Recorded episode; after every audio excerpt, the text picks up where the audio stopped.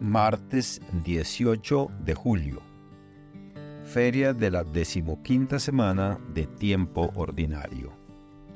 Evangelio según San Mateo, capítulo 11, versículos del 20 al 24. En aquel tiempo, Jesús se puso a reprender a las ciudades que habían visto sus numerosos milagros, por no haberse arrepentido. Le decía, ay de ti Corosaín, ay de ti Betsaida, porque si en Tiro y en Sidón se hubieran realizado los milagros que se han hecho en ustedes, hace tiempos que hubieran hecho penitencia, cubiertas de sayal y de ceniza. Pero yo les aseguro que el día del juicio será menos riguroso para Tiro y Sidón que para ustedes.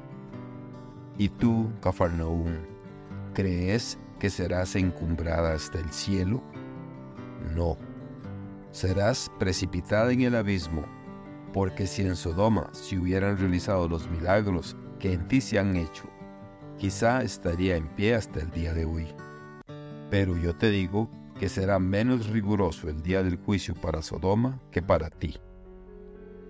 Palabra del Señor. Gloria a ti, Señor Jesús. Reflexión. La historia del Éxodo es una historia de liberación y redención.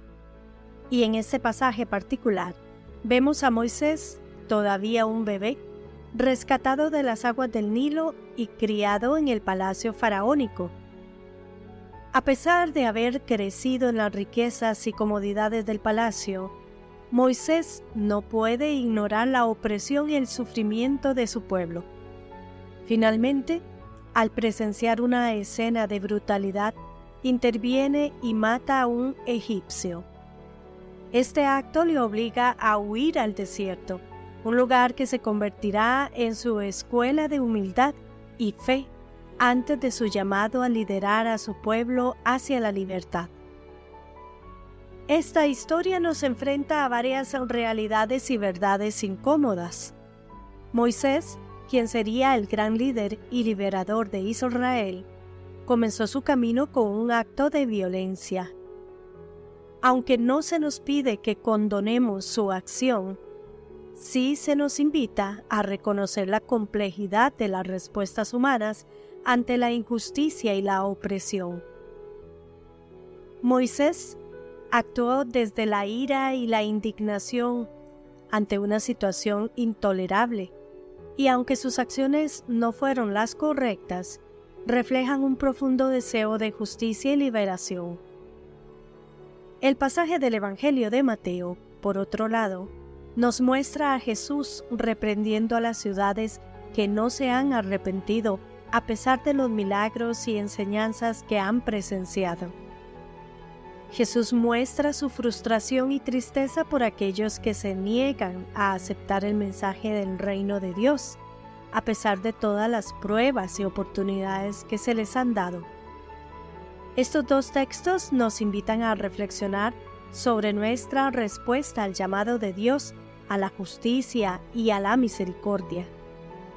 Al igual que Moisés, nos enfrentamos a situaciones de injusticia y opresión en nuestro mundo Puede que nuestras respuestas no sean siempre perfectas, pero no podemos quedarnos indiferentes.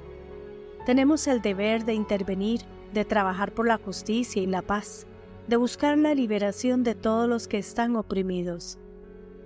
Por otro lado, también debemos ser conscientes de las oportunidades que Dios nos da para el arrepentimiento y la transformación.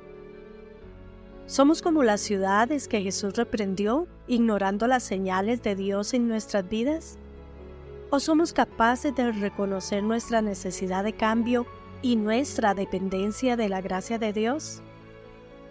Vivir en fidelidad al Evangelio no es fácil. Implica desafíos, tensiones, errores y arrepentimientos. Pero también implica una promesa de redención y liberación cada día, Dios nos llama a trabajar por la justicia, a cuidar de los oprimidos, a buscar la paz y la reconciliación.